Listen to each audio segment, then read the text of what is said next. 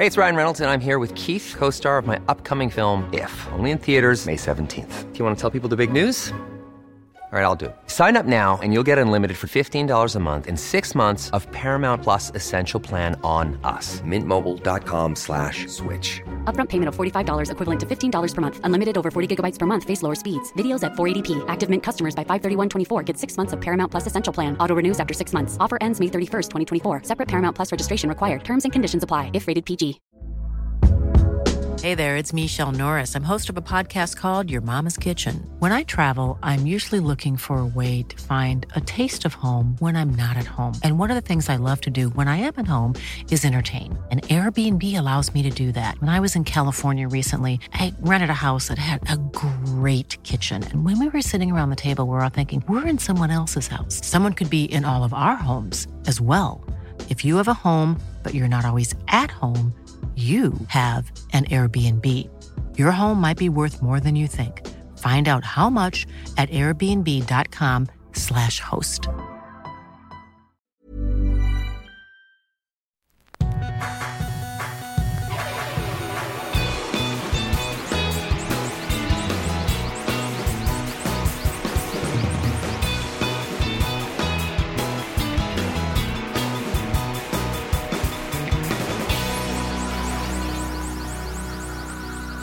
Bienvenidos a Dos Nombres Comunes, episodio 238. En la mañana llevé a Mila. Ay, cabrón. ¿Te quemaste? Sí. Está bien pesado, güey. ¿Está pesado o te quemaste? Las dos. Son dos cosas muy distintas. Las dos. ¿Diste un trago al café que te traje? Sí, en tu casa hacen café bien pesado, güey. Igual que, igual que tu mamá en Suecia. Se pasan de lanza. Y eso que es curioso eso, porque yo la, la primera vez que llego a México pruebo café por primera vez, hago esa anotación que, órale, aquí no le echan café al café. O sea, es muy, muy ligero el café, o sea, no hay, no hay buen café. Eso fue mi primera Yo reacción. pudiese decir que la gente mexicana sabe más de café que la gente sueca.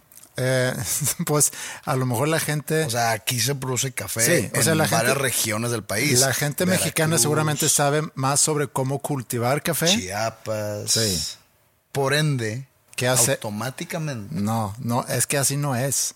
Tú puedes cultivar café y luego, oye, estos granos que nos salieron muy bien, pero luego ¿qué hacemos con ellos? Ahí es donde, ahí es donde falla. También lo- los queman, los rostizan, Mm. etcétera. Aquí se sabe de café. En Suecia creo que nada ingerible es conocido en extensidad. En Suecia se toma, yo creo que más café que aquí en México, pero a lo mejor eso no tiene nada que ver. Pero entonces cuando yo llego por primera vez, Porque siempre es de noche. Entonces necesitan se- estar, se necesitan estar, estar Sí. despiertos a las 3 Sí, pm. puede ser. Sí, se toma mucho café en Suecia y hay algo también el famoso fika, que es como que a media mañana un café con, con algún panecillo, a media tarde algún café con panecillo. Entonces hay mucho, Un pancito. un pancito, sí, Terrible palabra. pancito, pues Así, al- al- así dicen en, el, en la Ciudad de México. un pancito. De que imagínate un, un atolito con un pancito, uy, qué sabroso. Yo, a ver, uno, no se dice ni sabroso, ni se dice pancito. Panecito, Panecito, sí. sí, ok. Pancito. Entonces, eh, esa es mucha tradición en Suecia. Es cuando alguien llega a tu casa, digo, yo sé que a ti no te pasa, pero si alguien llegaría a tu casa, tradición en México es ofrecer una coca, Limonada. limonada, pero no un café. Llega alguien a También tu casa un en café, Suecia, sí, sí, sí. bueno, un cafecito. Cafecito. Pero Chiquito. A, a lo que iba es que cuando yo llegué aquí en México tomé nota de eso, que no se prepara el café muy fuerte aquí. Y en Suecia sí, y, y estoy de acuerdo. En, en casa de mi mamá eh, sí se hace café más fuerte, entonces yo estaba acostumbrado a un café más fuerte, pero, y eso es a lo que iba, recientemente le he dicho a Ingrid que también adoptó mi forma de preparar el café. Le digo a Ingrid, oye, vamos a echarle menos café y no es un plan de, irnos austeros para ahorrar dinero porque el café es pues caro, sino es para que sepa mejor sin tener que echarle ni agua ni leche. Tenemos costumbre en la casa de echarle leche a la casa, a la casa, leche al, al café. Le digo, oye, me gustaría poder echar menos leche al café ¿Por qué le echas leche? Pues empezar? no sé, así tomo yo mi café y... ¿Tienes 12 o qué? No, sí, bueno, ok. Tú le echas, tú le echas cosas también a Le tu café. stevia. Sí, o sea, tú también tienes 10. Ah, los niños de 10 le echan stevia a su café. Sí, echan azúcar porque es, es muy amargo, amargo Pero no el es sabor. azúcar. Bueno, es como azúcar, Pero es para yo endulzar. me acuerdo cuando yo estaba niño que mi abuelita me hacía desayunar los domingos Mm. y me gustaba el café con leche. Sí. Así, con leche. Sí, o sea, es sí, Y, y por esto pregunto que tienes 10. no, no, es de, no es de adultos. Está bien, yo estoy como que queriendo quitar eso, pero eso requiere también que el café no sea tan fuerte, porque puedes hacer café más fuerte porque luego lo vas a compensar con leche. Y ya, entonces, ese café que te preparé, que ahorita te cayó tanto fuerte como pesado, Caliente y pesado. ajá, lo había caliente y pesado, sí. Sin albur. Eh, yo eh, lo preparé pensando en eso, que no, que no lo quería hacer tan fuerte. Entonces tengo que bajarle todavía más. No soy el catador, de, no, no soy sommelier de café. Antes de salirme ahorita de la casa con dos tazas de café, el último que escuché fue, ah, mira, hasta café le llevan. Pues sí. Pues digo, estoy aquí frente a un micrófono dando a conocer mis opiniones y pensamientos sobre el mundo y sobre la vida. Mereces que alguien te traiga Merezco café. de lo mínimo es una taza de café. Ok, muy bien.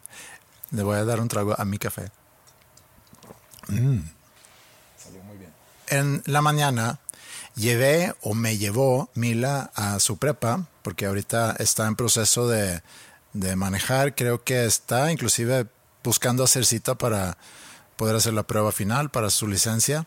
Y entonces ella ahorita está manejando y yo manejo de, de regreso, ¿Por qué tú manejas de regreso? porque estoy necesito regresar.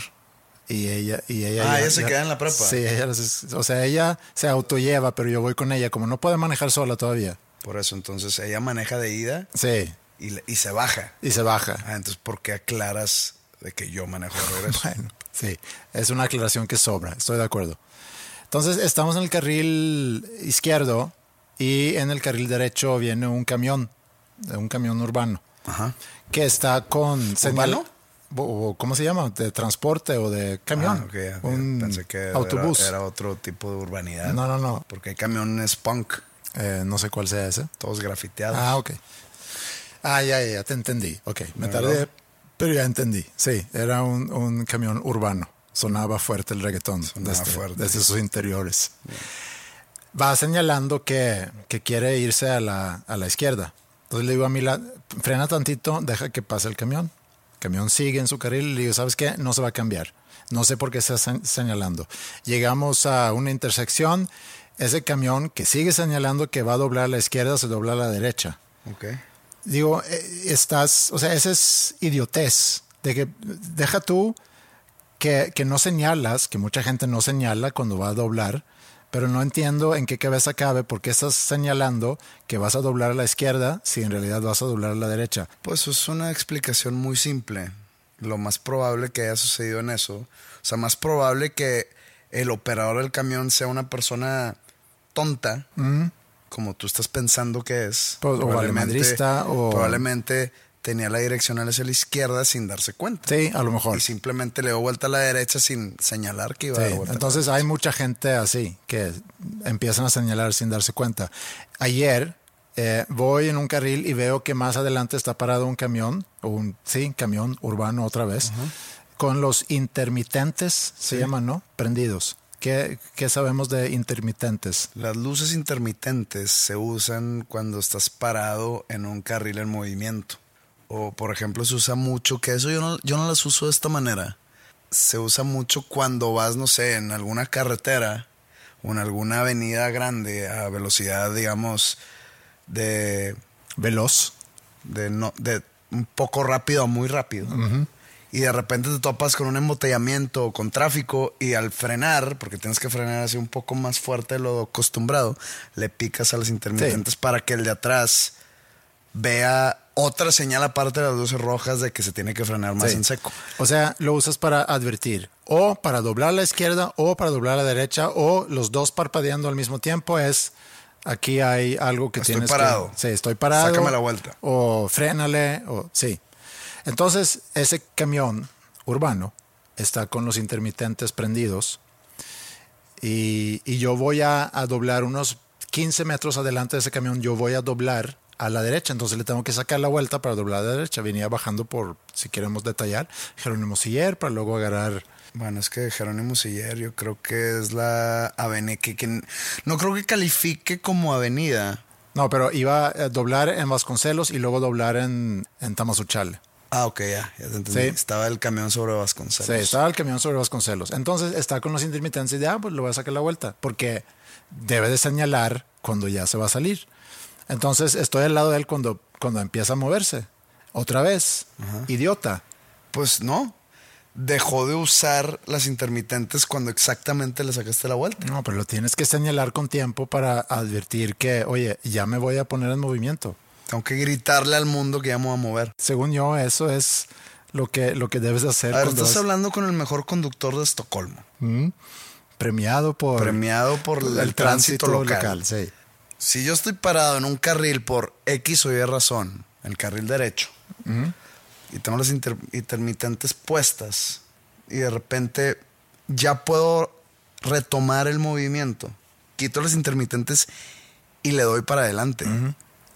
Sí. O sea, y acelero. No tengo que avisarle a nadie porque yo estoy en mi carril. Avisas mi a través de- de apagar tus intermitentes y a lo mejor pones la direccional a la izquierda porque ya voy a arrancar otra vez. Pero no lo voy a dar a la izquierda, no me Bueno, voy a seguir derecho. Si hubiese una, inter- un- una direccional hacia adelante, probablemente lo usaría, pero no hay. Eso me hace pensar en todas esas cosas micros que me molestan mucho y, y que trato de que no me molesten tanto porque luego no vale la pena. Digo, tú escribiste todo un libro sobre eso, de cosas que, Que me cagan. Ajá. Esos son dos ejemplos de cosas que me pueden no arruinar el día, pero me llegan a calar. Por ejemplo, y creo que lo he mencionado antes, que creo que eso me molesta más, en una escalera eléctrica, gente parada al lado izquierdo. O gente muy gruesa para Bu- en eh, medio. bueno, es que eso ya estás, eh, ¿De ya estás pues? hablando del físico de una No, persona pues que... ponte- no, no, no, no, no estoy juzgando su físico. O sea, si tú eres una persona gruesa, Mm, ancha. de dimensiones.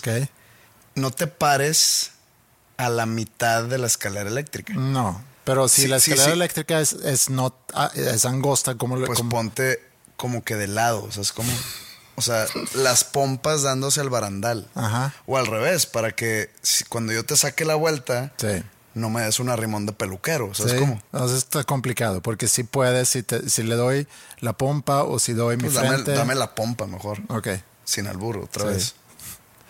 Sí. Pero eh, eso es algo que también me molesta. La incapacidad también aquí en particular. En Suecia sí se hacen muy buenas filas, aquí no se hacen muy buenas filas. Se hacen buenas filas en Suecia. Sí, O sea, es una característica. sí, son muy buenos para hacer filas. O sea, si te vas a Dinamarca también, ese buen filismo sigue. No sé si son tan buenos como los suecos, pero sí. ¿Y a qué se atribuye eso? O Orden. sea, o, o sea, mientras crecían, No, es orden y les respeto. enseñaban, Sí, les enseñaban a, a hacer fila. respeto por el derecho ajeno, yo creo, que es el si tú llegaste primero, pues yo me paro atrás de ti y procuro que quede tan claro en qué orden llegamos para que nadie vaya a ser eh, perjudicado. ¿Dónde hicimos fila en nuestro viaje? Eh, hicimos, hicimos Me acuerdo que había fila filas. cuando llegamos al concierto de LP, había una gran fila Sí, para el bar. no- sí, por pero eso- le sacamos la vuelta a la, Ajá. a la gran fila. Sí. Mucho orden, pero ah, ya sé por qué no había otros bartenders. Porque son tan buenos para hacer fila que dicen, "Pues, vamos a aprovechar que som- somos grandes fileros. Entonces, ¿para qué traes otros bartenders? La fila va a estar buena, ¿no? Sí, puede ser por eso. Digo, nada más quiero mencionar dos cosas más que, que O sea, tú estás equiparando. Trajiste mi libro aquí. Entonces voy a sacar algo de ahí. Tú estás equiparando el no uso de las direccionales. sí, O sea, ese momentito donde alguien no puso su direccional y dio vuelta a la derecha. Para ti te molesta igual que si me toca al lado en un avión un bebé llorón que no se cae. Es que no sé qué tanto te molesta, pero me puedo imaginar eh, que eso sí molesta más que alguien. Sí, por eso te digo, son cosas micros. Es que eso, eh, eh, el bebé llorón en el avión también puede ser micro. Pero es un Y no vuelo- me va a arruinar todo el día, No, pero me va a arruinar mi vuelo. Sí, que puede ser un vuelo de aquí a México que dura una hora quince, que no está tan peor. Por eso es una, es una hora terrible. Y cuando me pasa, yo volteo a ver a la cara del bebé. Yo soy muy bueno descifrando caras este, de bambinos. Yo sé cuando están nada más cagando la madre y cuando en verdad están sufriendo algo. Y en o sea, todos los cosa, casos. perdón, cosa que muchos papás no hemos podido Ajá, hacer. Sí, yo, yo, yo sé descifrar. Descifrar qué es. ¿Es hambre? ¿Es pañal? ¿Es No, dolor? pero es que a veces Es por cagar el pan. A veces, a veces se cuenta que nada más en los ojos no se les ve ningún tipo de sufrimiento. Se da cuenta que ves los ojos fríos, fríos, fríos, fríos. Y nada más se mueve, gesticula su boca. Creo que el bebé no, te- no tiene esa capacidad. Sí, sí, tiene. Bueno, uh, uh, un año. Un año no sé si califique como bebé, pero Sí, imagínate un niño de un año, Sí. así nomás, con ojos fríos, sabe perfectamente que lo está haciendo por chiflado o por llamar la atención a los papás o porque no lo dejan jugar o porque no le compraron su dulce. En ambos casos, yo volteo a ver al papá o a la mamá. Si veo a la mamá preocupada, yo sé que no va a callar al niño, por cual sea la razón que esté llorando, que no lo va a callar. Es imposible. Entonces yo volteo a ver al papá o a la mamá y yo necesito verlos preocupados de alguna manera. Preocupados más por su entorno Ah, que por, ti. el niño. Más por ti que por su hijo. No, no por mí, por, por favor. Estamos en un lugar reducido de espacio Mm, Público. público con gente amontonada.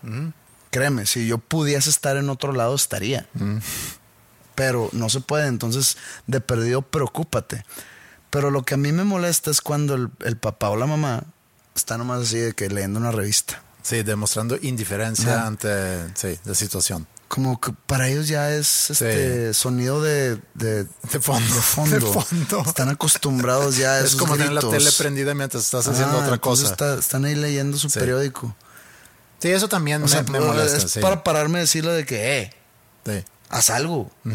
Sé que no lo vas a callar. Bueno, llévatelo allá atrás, güey. Mételo al baño. Molesta. O a aviéntalo por, la, aviéntalo por la ventana o haz algo, güey. Molesta a los que están sentados atrás. No, porque hay un cuartito ya de, de las aromosas Sí. o aromosos. Está bien. Sí, molesta a alguien más. Por un ratito. Aunque Sí, sea. dame 10. Ujú. Sí, estoy de acuerdo con eso. Eso sí es muy molesto. Yo he sido esa persona. Necesito verlos preocupados. Sí, yo he sido esa persona y, y en particular hubo un vuelo, Maya tenía dos, yo creo que es una edad donde se puede complicar porque pueden andar muy necios. Teníamos un vuelo largo. Precisamente creo que era el vuelo que, que nos tocó ahorita eh, de Chicago, más, Chicago a Estocolmo. Si yo fuera el dueño de una aerolínea, serían no bebés. Sí, este está complicado. Ah, ah, ¿quieres subir un bebé? Mm. ah, bueno. Este, el vuelo vale lo cuatro. Ok, sí. Las aerolíneas son cabronas. Te voy a contar una, una anécdota. En el 2019 yo tuve que hacer un viaje express a Madrid, España, ¿ok? Y cuando digo viajes express es que nada más podía estar un día allá. Estaba de gira, estaba... No me acuerdo qué gira era, septiembre de 2019, estaba... Estabas iniciando Salmos. Mm, creo que no, creo que todavía era la gira anterior. La Ok. de que el póster era como un pájaro. Un cuervo, no recuerdo. X. Tenía que ir un miércoles a Madrid a hacer X movimiento.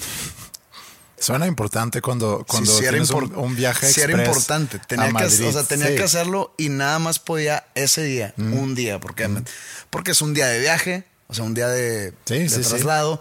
Estar el día ahí que necesitaba estar. De hecho, no era Madrid, era Málaga. Ok. y mi regreso que era otro día. Entonces era salir un martes, estar el miércoles allá, regresar un jueves, Bien. porque el viernes tenía show. Acaba de salir el, el, el Salmos, de hecho, sí me acuerdo. Entonces, pues yo me meto a las aerolíneas y pongo, pues, salir el miércoles, regresar el. No, salir el martes, regresar el jueves. Pinches vuelos en 60 mil pesos. Y yo, ¿qué, güey? Entonces empecé a ver todas las aerolíneas que me pod- podría llegar vía DF, vía Cancún. Todos estaban al mismo precio. Y que, a ver, a ver, a ver, a ver. Pongo que voy a estar una semana en Madrid y el vuelo costaba de que 15 mil pesos. Y hijos de su pinche madre. detectaron mi urgencia, porque dicen, nadie va a Madrid un día, este güey tiene que ir sí o sí. Sí, o sea, no está, no está checando nada más por si el Ajá, caso ajá, va a Este güey tiene sí, que ir a huevo, porque sí, va a ir un día, pues métesela toda. Sí.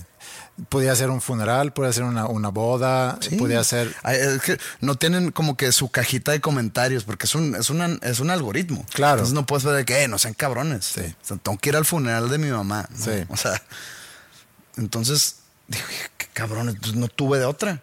Tuve que pagar porque sí necesitaba estar sí o sí. Entonces me salió un pinche ojo de la cara. Porque las aerolíneas se ponen así de perros. No es justo, cabrón. Sí, esta, sí, es, esa es otra cosa que pudiera estar en tu libro parte 2. Sí, pero no creo que vuelva a tener un, un caso así en mi vida. Entonces, Sí. el bebé llorón me va a tocar el jueves que me voy a, a Guadalajara a hacer prensa. güey. Otra cosa más, o un par de cosas más, que tampoco termino de entender, y es un fenómeno que no he visto en otro lugar, que sucede aquí, y es cuando la gente no sabe medirse en un semáforo, en una intersección, en un semáforo, ven que el tráfico está parado al otro lado, pero, pero les toca verde. Dicen, no, pues me toca verde. Entonces le voy a dar. Pero terminan parados en medio de la intersección y entonces cuando el semáforo se cambia a rojo y verde para los que van a cruzar del otro lado, si me entiendes, ¿no? No tengo Más que- o menos. Sí, bueno, una cruce, Sí, sí, cruce sí, de sí. calles. Entonces hay gente que pues no, no lo miden y se quedan parados y cuando le toca verde a los que van a cruzar donde tú estás parado, pues ahí están bloqueando todo el tráfico. Yo he estado a punto de llevar a cabo esto. Hay muchas veces que gente se te mete a la mala o de que vas en una avenida toda madre, solo, o sea, no, no- ni- ningún carro alrededor, y vas, no sé, en el carril de en medio, y de repente un vato se te mete ya muy cerca al carril de en medio. De que cabrón, no me hagas frenarme porque se te hincharon las pelotas meterte exactamente cuando va a pasar yo, güey. Sí. Y eso es un ejemplo de muchos. Yo he estado a punto de siempre traer como que un cartón de huevos en mi carro. Para cuando pasa eso, ¡za! O cuando hay gente eh, estacionada exactamente donde... Donde tú te vas a estacionar. no, no, donde... No, no. Está con una- ¿Cómo es se que- le ocurre Es que me, acordé una vez que iba con un- hace muchos años que iba con un amigo y estábamos buscando estacionamiento, no sé, en algún estadio. y nos íbamos a estacionar y había de que parecía un lugar, pero resulta que era como que una entrada, una cochera Ah, o, o una puerta o no sé. Y dice este güey, chingados. ¿Quién pone una puerta donde hay lugar? de estacionamiento?" no sé. Pero bueno, este. O cuando alguien está estacionado en, en- un carril de una calle así angosta y donde no puedes quitarte. Normalmente, pues si, hace- si pasa eso, nomás le das la vuelta, invades poquito el carril que viene en contra. Sí. Ya, pero de repente lo hacen donde hay boyas, donde boyas separan carriles. Entonces, ah, tengo que pasar por boyas. taca, taca, taca. Ahí me dan ganas de echarle un. No te estacionas ahí, güey. Hay boyas. Sí. La gente que, que, que viene correctamente te tiene que sacar la vuelta y pasar por boyas. Sí, no, no- tengo un Lamborghini. No se me va a ponchar la llanta, no voy a lastimar mi rin. Pero qué tal si, si pase alguien que sí tiene un Lamborghini. Sí. Por último, la cosa muy micro me sucedió ayer. Fuimos a cenar, celebramos el domingo aniversario de bodas. Felicidades. Eh, gracias. Ningún aniversario así eh, espectacular, en, o sea, en cuanto a los años, 23 años.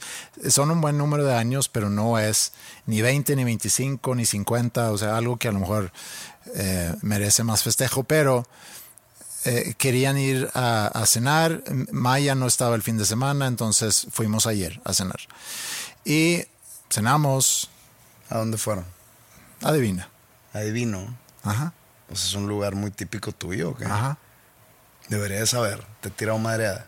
Te me has tirado madreada. Porque es de muchos señores. Ah, ya. Ya, ya, ya. Al Casa Grande. Ajá, fuimos a Casa Grande. Órale, güey. ¿Cuántos años cumpliste casados? 57. No mames. Te corrieron a las ocho y media pm, que señor. Su horario de dormir ya pasó. Es un buen lugar, buen servicio y buena comida. Y, Buen buffet de desayuno. pero, sí, muy bueno. Pero Si tienes 80. mm, las niñas querían pedir postre, entonces pidió postre y traen cuatro platos y cuatro cucharas. Y postre no se come con cuchara. ¿Quién dijo? Yo digo que no, no, no nada más yo, sino la comodidad. Si yo quiero comer mi póster con cuchara, ¿por qué no lo voy a comer con mm, cuchara? Pues es que lo puedes hacer si quieres ser vulgar, pero ¿Por qué? porque no se come postre con cuchara. Sopa se come con si lo cuchara. quiero comer con el cuchillo. Bueno, ok, eh, sí, hay gente que come con las manos también, pero no se ve bien. Además, se dificulta. cuchara. Si yo veo a alguien comiéndose un pie con cuchara, Sí, a mí me, me da algo. ¿sí? Sí. Tienes problemas raros. No, sí, sí, se me hace. Entonces, eh, le- les digo a, a las demás en la mesa, oye, pues, tenedor. Ay, no, no empieces, me dicen, no empieces con tu onda de que postre no se come con cuchara. Y yo, pues es que no se puede. O sea, ve que están cortando el pastel y como que no se puede, mucho más fácil con un tenedor y luego ya no tienen que empujar la comida tampoco con las manos Un, para... un pudding con tenedor. Con tenedor, sí. Nieve, tenedor. Nieve tenedor. Sí. ¿De qué, de- de qué- qué estás hablando? Bueno, entonces me dice, bueno, no empieces. No, ¿sabes qué? Sí Se voy. chorrea. Sí voy a- Bueno, pues es que también lo tienes que comer antes de. ¿Y qué tal si me quiero esperar poquito porque me gusta un poquito derretido? Bueno, ok, te doy tenedor y cuchara para nieve. Pero bueno, entonces eh, no empieces y le digo, sí, sí, voy a empezar. Y le digo al, al mesero, oye, me traes un tenedor de postre, por favor. Y le señalo, o sea, uno chiquito. Que ahí sí me estoy pasando un poco de mamón, pero Y con lo, con lo, lo otro no. no, no, no, no. No en pedir un tenedor, sino en señalarle con un tenedor de postre. Como que, oye, me trajiste cuchara si sabes que esto se come con, con tenedor, ¿no? Y me trae un tenedor, un tenedor normal. Digo, ahí no hago ningún comentario, pero pues me da un tenedor grande. Te molestó. Eh, pues sí, o sea, se me hace baja de rating el lugar por no saber con qué tipo de traste servir eh, el postre. ¿Verdad que hay unas estrellas Michelin? Ajá. No sé quién sea Michelin, no sé si es un güey, no sé si es una señora. Es una marca de no llantas. sé si es una marca, es una marca de llantas, pero Sí. dudo De que sea la viene- no, de ahí viene. La marca de llantas le pone las Sí, estrellas a los es restaurantes. curioso, es porque tiene que ver con un guía que se hizo hace muchos años. Claro que no, güey. Sí, ahorita lo googleamos. Desarrollado, des- desarrollado por el fabricante de, de Michelin, que pues llantas, para señalar cuáles son los restaurantes buenos de visitar. Eso fue hace mucho tiempo. Lo voy a googlear en este momento. Hacemos un pequeño break. Ahorita regresamos. Ok, vamos a, sacarlo nada más en español para no leerlo en sueco. Español. Guía Michelin. El término guía Mi- Michelin hace referencia a una serie de guías turísticas publicadas anualmente por la editora francesa Michelin para más de una docena de países. Más comúnmente, la expresión se refiere a la guía Michelin, que es la más antigua de las guías europeas de hoteles y restaurantes y viene de la Mira, ahí te va. La guía Michelin fue creada en el año 1900 por André Michelin eh, y en ese momento era un guía, una guía, perdón, publicitaria que se regalaba con la compra de neumáticos. Ay, sí, güey. Francia, ver, no, Fra-. Francia contaba entonces con Estás 2000. inventando. No, no, no, ahorita te lo O paso. sea, las llantas Michelin, para empezar, ¿son francesas? Ah, al parecer sí. Francia contaba entonces con 2.400 conductores y la guía tenía información valiosa para los pioneros del automóvil. Lista de mecánicos, médicos, planos de algunas ciudades y lista de curiosidades. A partir de 1920 se empieza con la onda de, de restaurantes, estrellas Michelin. Las estrellas nacen a finales de la década de 1920. Necesito ver, necesito ver. Ok, ahí te va. ¿Por qué no me crees? Wow. Es real. Órale, güey. Entonces, sí hay en el mundo Todos los días se aprende algo nuevo Sí. en dos nombres comunes. Entonces, en el mundo hay pues varios restaurantes que cuentan con estrellas. Creo que lo máximo que puedes tener son tres. Entonces, tú serías un calificador representando a las llantas Michelin. Por eso la- el monito Michelin está gordo, ¿o qué? Pues sí, porque tiene llantas. Pero pues porque comen muchos Ah, restaurantes además, para, sí. para poner las Ajá, estrellas. Sí, también, por eso. Entonces mandan al, mu- al muñeco Michelin. Entonces, si tú fueses el muñeco Michelin, gordito, así como estabas chiquito, cuando estabas joven. ¿Por qué no tú, tiran, por qué no tiran, en lugar de simis, por qué no tiran? Michelines. Ajá. Será gran idea. Sí, a lo está, mejor. está más bonito el mono. Sí, podemos incentivar al público que próxima vez que vayan a un concierto consigan un monito de Michelin y a lo mejor ya podemos hacer una nueva tendencia. Era un paréntesis. Continúa por favor con lo que estabas Si diciendo. tú fueras el monito gordo de Michelin y vas al mejor restaurante del mundo, ¿Te van a servir el postre? Al mejor, no sé cuál sea el mejor restaurante del mundo. Mm. Me habían dicho que hay uno como que en Dinamarca, En Copenhague, sí. en- pero que está como que muy, no, no sé si sea desierto alrededor, pero que está muy alejado de la civilización. y no, a lo mejor, sí. me habían platicado de ese, no recuerdo el nombre ni del chef. Yo no sé nombres de chefs. Lo Eh, podemos googlear, pero no vale la pena. Eh. Si ese restaurante, tú vas, consigues mesa después de un año y medio y pides y no sé, pides de que un carpacho de venado cruza con pulpo este bisexual. Y sabe cabrón. Y esto no, o sea, es que esto es de tres estrellas Michelin y te traen el postre con cuchara, baja una estrella. Es, es probable que, que Baja dos estrellas. Que no baja, o sea, que no obtiene estrella. Ah, no, sin estrellas. Sí, sin estrella. Sin estrellas. Ok. Pero normalmente no soy, y de eso platicamos, creo que en el episodio pasado, antepasado, eso de, de, de quejarse en si va, si te traen mal el plato o si te traen algo mal. O sea, yo no, yo no me quejaría. Yo creo que rayé en, en una queja eh, al pedirle al mesero un tenedor en lugar de la cuchara que me, que me había dado. Pero pues no soy muy así, sino guardo esas, eh, esas emociones Para el podcast. para el, para el podcast. Sí. Está bien. Bueno, ya aprendimos que Michelin es una fábrica de llantas slash sommelier de restaurantes. Familiares de vino. Eh, yo le digo sommelier a todos los que le pegan a la mamá.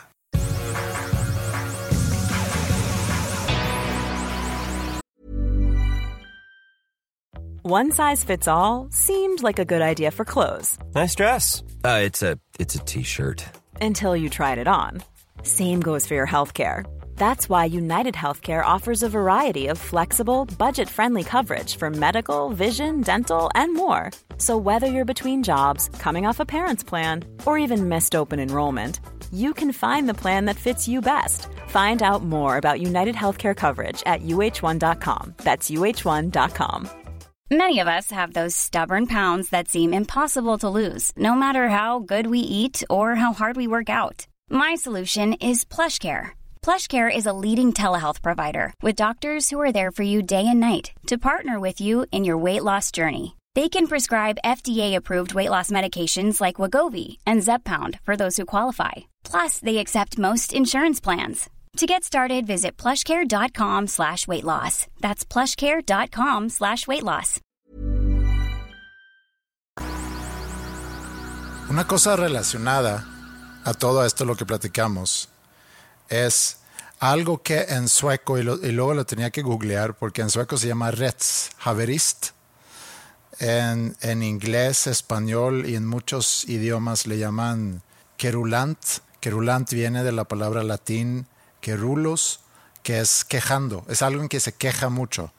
Es una persona se puede decir, obsesionada con la idea que le están haciendo mal o que haya una injusticia en su contra y que se pasa mucho tiempo escribiendo cartas, eh, quejándose con instancias de diferentes instancias del gobierno, eh, que señala cuando ve a los vecinos haciendo algo mal. No sé si más o menos ubicas tipo de persona.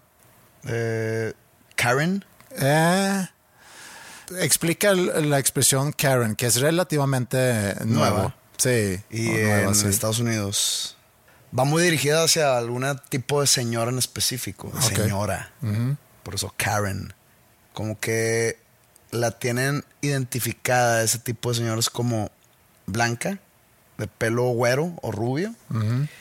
Y hay un pelo, hay un tipo de pelo o de peinado en específico para las Karens. Es que nos de cuenta ¿no? ¿O no? que están de cuenta que tienen el pelo como que corto de atrás Ajá. y luego conforme va avanzando, Ah, el pelo se va haciendo más largo conforme se acerca al mentón. ¿Sabes cómo? Como que... Sí, sí, sí. No, no sé si expliqué bien. No, Me- sí. Tú, tú porque me viste hacer El la movimiento con las descripción, manos, sí, pero, creo que se pueden imaginar. que empieza corto de atrás y, y el copete lo tienen así muy largo, que cae hasta casi la barbilla, entonces como que va hacia abajo. El Por eso me gusta que este podcast sea en audio, porque se presta para Imaginación. imaginación y, y que le tienes que explicar un poco, como tú ahorita, un corte de pelo en lugar de nada más señalar con tus manos. Sí, pero lo explicaste bien. Y sale a la luz estas Karens desde que existe la posibilidad de grabar todo lo que sucede a tu alrededor y subirlo a las redes y este, señalar a gente que está haciendo algo malo, algo ofensivo. Entonces, estas señoras normalmente siempre piden hablar con el manager, siempre se quejan de su pedido o no les gusta el trato y lo hacen así como que muy, muy fuerte o su queja es muy voluminosa en cuestión de, de sonido. O sea, y- no como yo, por ejemplo, quejándome, no quejándome, sino pidiendo un tenedor en lugar de una cuchara. Sí, entonces de que let me speak to the manager. Ajá, sí. Hey, hey, boy. Ese, ese tipo de. Ok. Como que lo. Lo especificaron o lo estereotiparon como una señora de 50 años blanca. Ok. Entonces, Con, cuando. nom- con el nombre. cuando alguien de cualquier género o de cualquier edad se queja de esa manera, ya le dicen de que cálmate, Karen.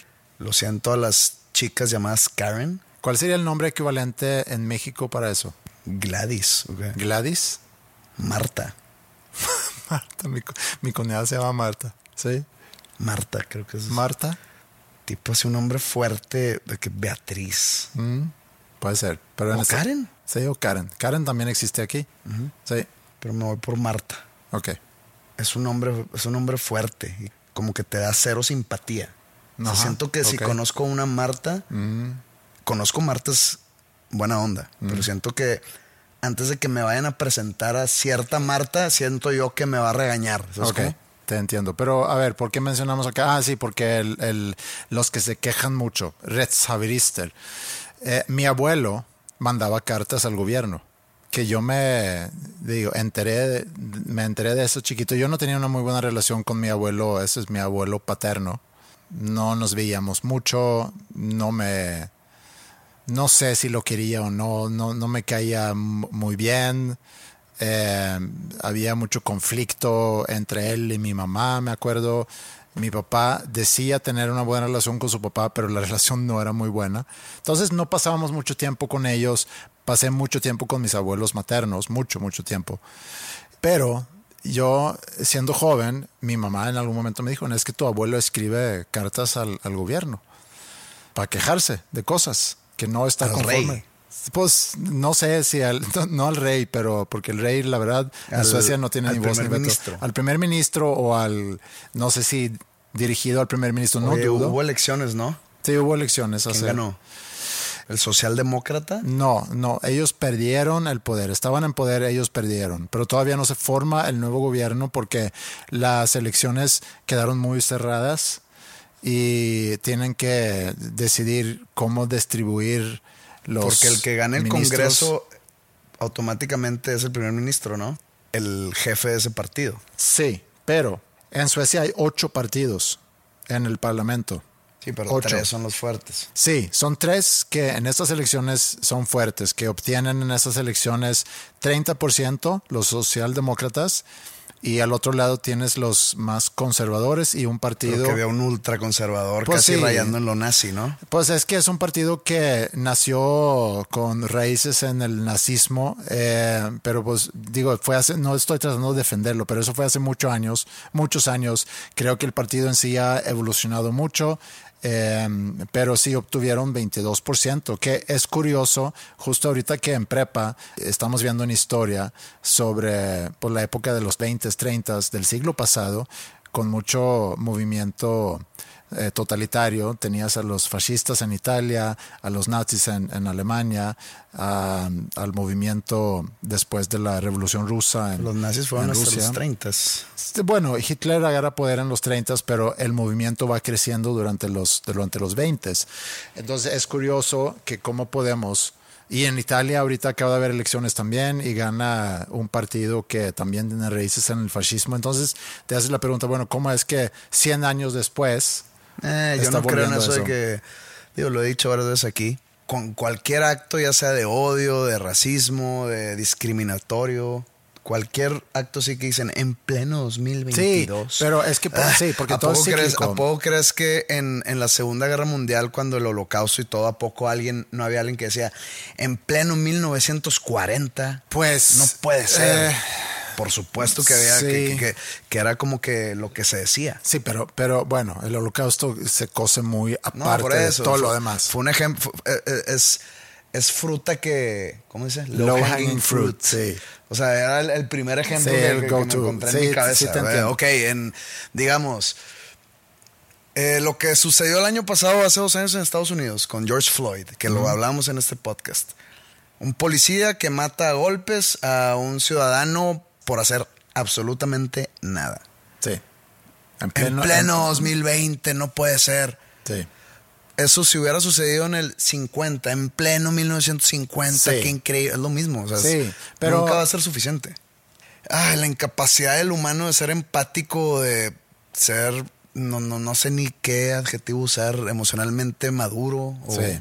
o inteligente emocionalmente, no, no sé qué sea. Sí. Nunca va a progresar. O sea, va a ser el 3100 y van a seguir diciendo en pleno 3100. Creo que los movimientos políticos son muy cíclicos y la otra es que tampoco hay tantas alternativas. O sea, no es como que estamos inventando nuevas cosas, sino estamos regresando a Ya- cosas que ya- en algún ya nos momento... toca el fascismo otra vez. Sí, al, pues al parecer estamos moviéndonos hacia cosas más totalitarios, pero bueno, yo decía que, que mi abuelo escribía cartas al, al ¿Tu abuelo era parlamento. fascista? No. Sí era conservador, pero no, no lo tacharía de eso. No, no, no, está bien, es válida la pregunta.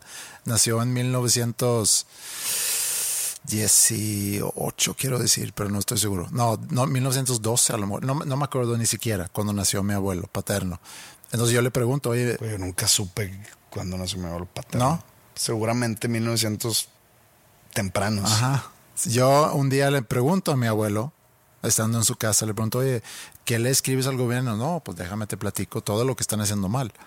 Así yo pensando, todavía muy joven, pensando, bueno, ¿y qué esperas? ¿Qué esperas cambiar? Pero también me llevé la idea de que, oye, qué padre que, me, que mi abuelo es quien está diciendo a los del gobierno qué cambiar y qué cosas hacer y demás. Pero no lo escuchaban, ¿no? Sí. Mm, no creo, yo creo que... Le contestaban de que gracias por su aportación, señor, gracias por su sugerencia, vaya a chingar a su madre. Probablemente. Si es que le contestaron, probablemente le hubieran contestado eso. Eh, sí, era nada más como que un- una pequeña cosa que me acordé ahorita que estábamos hablando sobre, sobre la- las quejas. A mí no me gusta señalar a gente, pero a veces sí me dan ganas de hacerlo y, y las únicas veces realmente es en redes sociales. Cuando yo veo algo que se me hace tan fuera de lugar, pasado de lanza, erróneo, entonces sí me, sí me dan muchas ganas de, de contestar. A veces lo hago, pero yo creo que es quizá el único momento que señalo a alguien. No, no lo hago en el tráfico, no lo hago en, en restaurantes. Inclusive me costaría mucho hacer lo que tú, amor, serías capaz de hacer, mandar a una familia junto con su bebé al baño atrás del avión. O que lo tire por la ventana.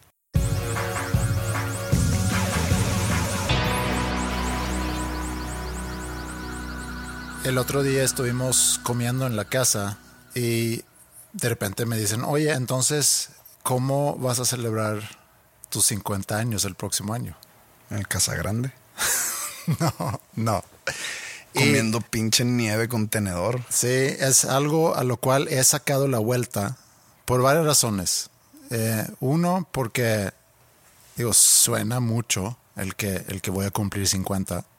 También el, el organizar una fiesta, eh, digo, porque también tiene su costo organizar una fiesta, pero también es a quienes invitar, no quieres, a lo mejor o no quiero hacer una cosa. Si voy a hacer una fiesta, pues no quiero hacer una cosa chiquita, me gustaría hacer algo más grande. Entonces no lo quería platicar mucho en ese momento. Empezaron a tirar varias ideas, no me agradaron mucho sus ideas de, de fiesta, pero al fin sí estuve pensando un poco en, en cómo pudiera ser. Eh, si es que si llevo a tener una celebración de mis 50 años, pero sí sigo pensando en que es, es mucho cumplir 50 años. O sea, yo me acuerdo cuando mi papá y la fiesta que tuvo, porque tuvo una fiesta grande, cuando cumplió 50 años. ¿Tú te acuerdas cuando tu papá cumplió 50? Me acuerdo cuando mi papá cumplió 40 Ok, sí. y dije, ¿de qué madre eres, pinche ruco? Imagínate, güey. Sí, Están 42. sí. Eh, me acuerdo cuando mi papá cumplió 50. Eso fue en el 2003. 2003. Pues digo, no me acuerdo del evento, pero pues tenía yo 22 años, entonces seguramente me acuerdo. Sí. O sea, ya tenía conciencia de la vida, malo si no. Yo tenía 20 cuando mi papá cumplió 50. Y organizó una fiesta en, en un lugar, en un restaurante, hotel, que está donde nosotros en aquel entonces teníamos nuestra casa de campo.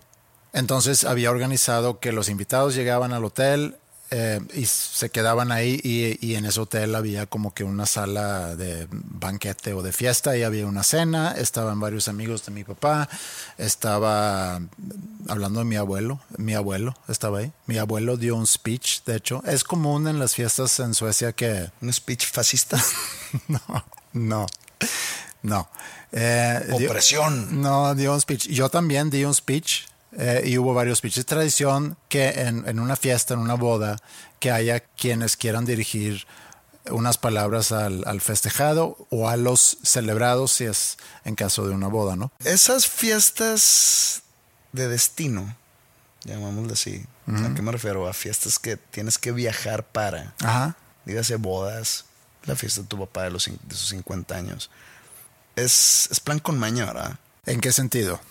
En que, En que no todos en los- que sí. sabes que am- a- aproximadamente a la mitad de los invitados les va a dar hueva viajar o Mm, Sí. codo o lo que sea Sí. y no van a ir, entonces a ti te sale más barato. Sí. Porque si tu papá hubiera dicho, voy a hacer una fiestona en Estocolmo, la gran mayoría de los invitados irían. Sí, esto no. si la hago en, en Gotemburgo, pues nadie va a ir, güey. No está tan. qué hueva. Sí, no está tan lejos. pero implica un gasto, la gasolina, el hotel, Sí. etcétera. Sí, que quiero pensar que cada quien tuvo que pagar su hotel, no, no lo sé. Entonces, si yo me casaría en Cancún, me saldría mucho más vara. Ah, sí. Porque No todos si van a ir. invito a 100 personas, Ajá. quedé bien con esas 100 personas porque las invité a mi boda, Sí. pero van a ir 30. Sí, a lo mejor. Yo creo que más irían. Si tú invitas a 100, yo creo que si escoges bien 100 personas, quiero pensar que más que 30 iría a tu boda, pero sí, nunca sabes. Estaría bien difícil el, el invitar gente. Creo que, creo que sí conozco mucha gente. Sí, es difícil. Yo, yo me puse a hacer una lista. Y más, tío, ¿por qué? Porque ya todo mundo se casó y ya todo mundo me invitó a su boda. Sí, entonces tienes compromiso ahí. Tengo compromiso, tendría compromiso de vuelta. Mm, sí. Ya di regalo a todas esas personas que se casaron. Sí. Me deben, ¿no? Puedes hacer un cash-in. ahí. Es más, y si no me, si, si no me casara yo, Mm. ¿qué tan malo de mi parte o qué tan políticamente incorrecto sería el decirles, oigan, pues como nunca me casé, pues denme un regalo, ¿no? Merezco algo. Normalmente los regalos de boda sí funcionan. O sea, es, es como un- es como una tanda, es como un pequeño préstamo. Ten, paga X cosa que tengas que pagar de tu departamento o de tu luna de miel. Cuando me toque a mí, voy a esperar lo mismo de ti. Sí. Un tostador, unas copas. Algo, Sí, algo, que, algo. que- que- que me- a mí me ahorre.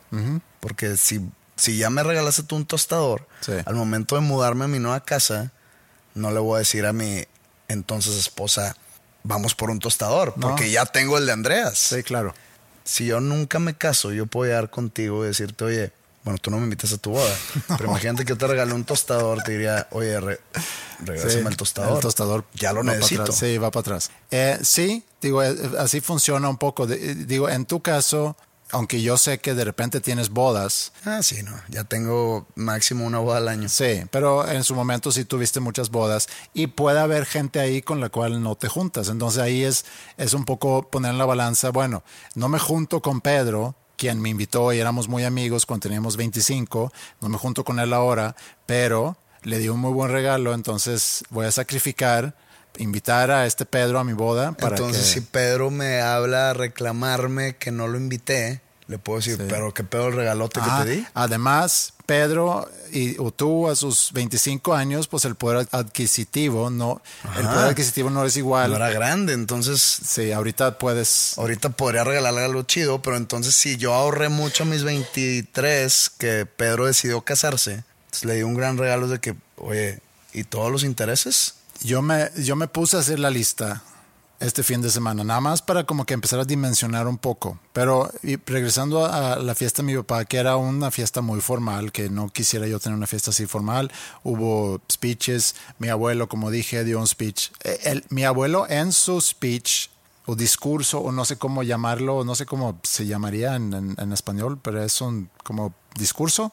Discurso. sí, bueno, X, sí, creo que se entiende una persona se para y palabras. palabras. Y en sus palabras menciona dónde había sido la concepción de mi papá, que lo describió como que en una isla fuera de donde ellos tenían una casa de campo. Describió cuando tu abuelo se cogió a tu abuela. sí, sí. Digo, no, no, no describió el acto, pero describió el lugar. Muy fascista de su parte. No, ¿eh? no, Me está oprimiendo a escuchar esa violencia. No. Eh, y eso es como que lo único que me recuerdo de, su discurso. Estaba con la abuelita de Andreas en, un asiento de atrás. No, era en una islita Lane. Sí, que pues se me hizo, me llamó la atención. En esa boda estaba yo con Peter, de hecho, que tú conociste, Peter el documentalista, que de hecho había sido, no invitado a la fiesta, pero venía conmigo porque íbamos a hacer un documental sobre la fiesta en sí. Uy, gran tema. Me acuerdo que estábamos ahí en el pequeño pueblo donde, donde, donde se llevó a cabo la fiesta. Íbamos en el día con la cámara de, Peter para entrevistar a gente ahí en el, en el pueblo. Tipo Blair Witch. sí, tuvimos que abandonar ese proyecto muy rápido porque en la primera que llegamos a un stand donde vendían pescados y que me, me dice Peter... ¿Ah? Muertos. Ajá, sí. Eh, donde y dice Peter, oye, ve con ellos y pregunta si ellos surten pescados al restaurante donde vamos a cenar la noche y podemos hacer algo de eso, que a lo mejor de ahí viene y, y entonces llega él con la cámara y yo pregunto, oye, este pescado, a ver, ¿qué están haciendo aquí con una cámara? No, saben que tienen que pedir permiso y por qué vienen con una cámara y que no sé qué. Entonces abandonamos eso muy rápido. Pero bueno, eh, me acuerdo entonces de, de, la fiesta de mi papá cuando cumplió 50 años me acuerdo haber visto a todos como muy señores, así como tú dices que cuando tu papá cumplió 40, tú ya tienes 42, lo viste como muy señor. La descripción de nuestro podcast no ha cambiado y no va a cambiar porque ni tú ni yo nos identificamos con nuestras edades, entonces tenemos todo el derecho del mundo de poner... Entonces cámbiale y un rockero en sus 20. Sí, ok, está Me identifico yo con los sí, Puedo, puedo poner eso. A lo que voy es que cumplo 50 el próximo año y, eso es algo que estoy empezando, porque ya empecé a pensar en si me voy a celebrar o no. Estoy empezando a batallar un poco con ese hecho. Mucha invita, mucha invitación. No, no tengo que. Hice la lista y no son, no son tantas personas porque hay una regla de dedo que creo que puedes usar cuando vas a hacer una fiesta es invitas a la gente con la cual te juntas. Yo no soy mucho de compromiso, yo no invitaría a nadie por compromiso, sino la gente con la que me frecuento, que no puede ser tanta gente, porque la semana nada más tiene siete días y hay muchas actividades en una semana, entonces tampoco tienes tiempo para juntarte con 100 personas. Entonces la lista no es tan grande. Lo que sí estoy pensando es hacer una fiesta donde obviamente va a haber de comer, de, de, tomar, pero que sea de música y que si te invito a mi fiesta, tienes que tocar por lo menos una canción. Entonces quiero hacerlo alrededor de... ¿Te va a alcanzar o no? Pues invito a, cuatro. Pues es que mi fiesta de cumpleaños, pues voy a invitar a puro abogado para que se venten unas querellas ahí. Tras cenan. No, no. Oye, a ver, deja ver esa demanda, cómo te No, quedó. no, no. Hemos hecho fiestas así en School of Rock, que, que siempre es muy divertido. Y cuando he hecho- ido a, a- a congresos de School of Rock, también se hace lo mismo, que con anticipación te puedes apuntar y luego hay una noche donde, donde hay tocadas con maestros de diferentes escuelas, directores musicales de diferentes escuelas, dueños inclusive. ¿Puedo adivinar las canciones que se tocan más? Sí, si quieres. Seguramente está Wonderwall. No, eso no, nunca la he escuchado. Seguramente No he escuchado está... Wonderwall. eh, No he escuchado nada de Oasis. de que. Whole Lot of Love. Eh, puede ser All of Love, sí. Eh, seguramente está Everlong o, o la de The Pretender. Mm, algo de Foo Eh, Fighters. seguramente está Rock and Roll All Night. No, no. seguramente está de que Smells Like Teen Spirit. Seguramente. Sería muy básico de Nirvana escoger Smells Like Teen Seguramente, Spirit. tío, ¿cuál está? La Seven Nation Army. No. Claro. No, no, no. ¿Y sabes por qué no? Porque Seven Nation Army es una canción que sí se usa mucho en School of Rock, pero se usa mucho con los más chiquitos, más principiantes, porque es algo sencillo. Entonces, eh, si tú vas a una conferencia de School of Rock y hay una noche donde los maestros se van a poder lucir, no van a tocar Seven Nation Bueno, Army. seguramente hay algo así para lucirse. Una de Van Halen, de que Panama. Sí, puede ser. Ya para cerrar el tema, de atinarla a esta última. Sí. Sí era el tema ya. Seguramente, y podré apostar mis dos testículos a que se toca Welcome to the Jungle. Eh, no, no me acuerdo haber escuchado esa canción. Oh, pero- Sweet Mine. Bueno, ok, te voy a dar. eh, que- creo que sería más probable Welcome to the Jungle que. Sí. Son bien rockeros. Bueno, pero es más de Rolling Stones, tocan cosas. Ah, sí, sí, sí. The Beatles. Sí, Beatles también. Claro. Ahí está. Bueno, entonces yo haría eso. Una fiesta. ¿Para qué te caes? No, no, no, no me cago. Sí, para te nada. cagas- te cagaste No, leve. que- para cambió, nada. cambió No. tus, tus- tus facciones, cambiaron así a. Es que reduces, reduces a, mi- a lo que yo me dedico. Lo reduzco. Para- es para una burlar- madera. lo Es una madera. Siempre te digo de que porque siempre tocan las mismas canciones. No, no siempre tocamos De las que mismas Creep canciones. de Radiohead. y- sí, sí, sí. Ok, está bien. Creep, The Radiohead, Kiss, Foo Fighters, Smells Like Teen Spirit, Sweet Child of Mine. Entonces, conozco a muchos músicos, convivo con muchos músicos. Obviamente está todos los de School of Rock. Ey, yo no me sé ninguna de esas canciones. No, tendrías que aprendértelas, Tendría que meterme de de ensayar. School of Rock. Sí, tendrías que venir a School of Rock a ensayar para prepararte para la fiesta. Esa es la idea. Yo creo que puede ser una fiesta divertida. Bueno, que André, no te cobro. Gracias. Pero ¿cuál voy a, cuál voy a tocar? ¿Wonderwall? No, no, no, no, no, Wonderwall no. Tú puedes escoger junto con los que van a estar en tu banda. Puede ser una banda Ah, va a con, una banda. con Flippy y con Bobby Uf, y con Maya en la batería. uf, Lenny Kravitz.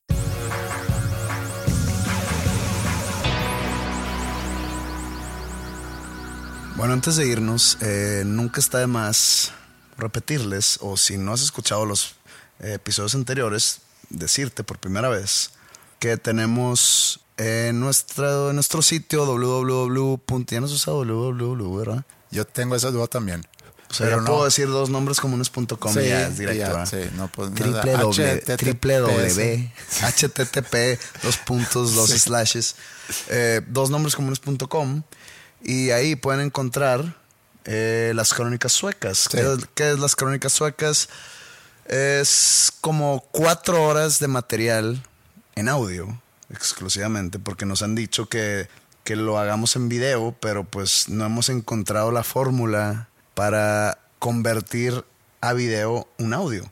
Deberían de sacarlo en video. Sí. Ah, pues deja de regresarnos a Estocolmo y actuar todo otra vez y grabarlo en video. No, es que puedes convertir video en audio, eso sí, tiene sentido. Pero- El- el pero viceversa está complicado. se antoja complicado, y, sí. y pues este podcast es un podcast de audio, como deben ser los podcasts. Entonces, estamos ahí ofreciendo a nuestro bello público eh, las crónicas suecas, que son cuatro horas de material, alrededor de cuatro Sí, horas. creo ¿no? que es más, pero sí, Ah, más. por ahí. Eh, cuatro horas de material narrando nosotros mismos junto con Flip Tamés y Roberto Martínez. Nuestro viaje a Suecia, tanto Estocolmo como a Gotemburgo y derivados. Derivados me refiero a Chicago, aeropuertos de varias ciudades. Y por tan solo 212 pesos tienes acceso perenne al stream de esos 22 episodios. Sí. Son 22 episodios, algunos duran 5 minutos, media hora. Sí, 20, 18, 20. En por ahí. total son más de 4 horas. Sí. Hay de todo. Hay momentos muy serios, hay momentos profundos, hay momentos de mucha risa, hay momentos simpáticos, hay momentos eh, vergonzosos, hay momentos de mucha mucha borrachera, platicamos muchas cosas. Entonces, dos nombres comunes. ¿Te ha, llegado, ¿Te ha llegado algo así sobre tus eh, gritos de soy muy mexa para Suecia y cosas así? Siento que no, no, no fue gran momento. Mm. Eh, ah, también pues hay varios sucesos grabados ahí en audio. Mi cumpleaños número 42. Sí. Le, le cortamos la mata a Roberto. Sí. En fin, Un hay concierto, mucha- un sí. derby Estocolm- Estocolmo que terminó en violencia, etcétera. Está, está bueno. Sí.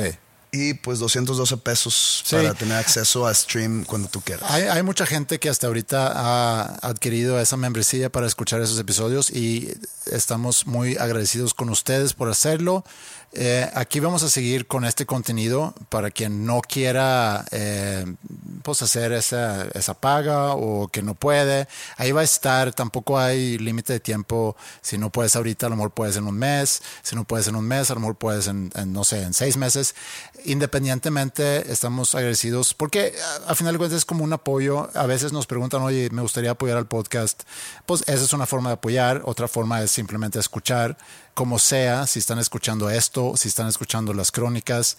Muchas gracias por, por acompañarnos siempre, por escribirnos. El mail es podcast.dosnombrescomunes.com. Estamos en redes sociales como Dos Nombres Comunes. El sitio, como menciona Pepe, sino con www.dosnombrescomunes.com. Y ahora voy a promocionarme a mí mismo. Ándale. Si hoy, viernes 7 de octubre, te encuentras en Culiacán, Sinaloa, Cumpleaños de mi mamá. cumpleaños de Marica. Sí. Ah, pues la voy a felicitar en silencios del escenario. Me acordaré de ella.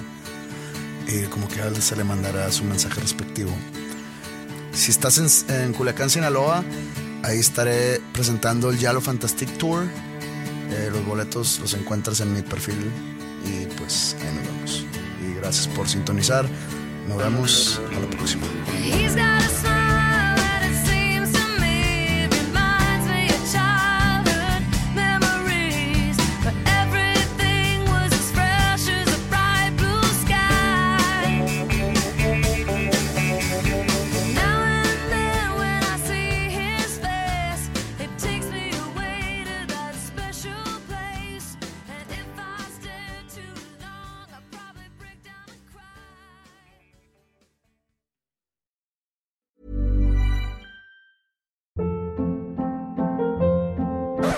Up. What was that? Boring. No flavor. That was as bad as those leftovers you ate all week. Kiki Palmer here, and it's time to say hello to something fresh and guilt-free. Hello Fresh. Jazz up dinner with pecan-crusted chicken or garlic butter shrimp scampi. Now that's music to my mouth. Hello Fresh. Let's get this dinner party started. Discover all the delicious possibilities at hellofresh.com.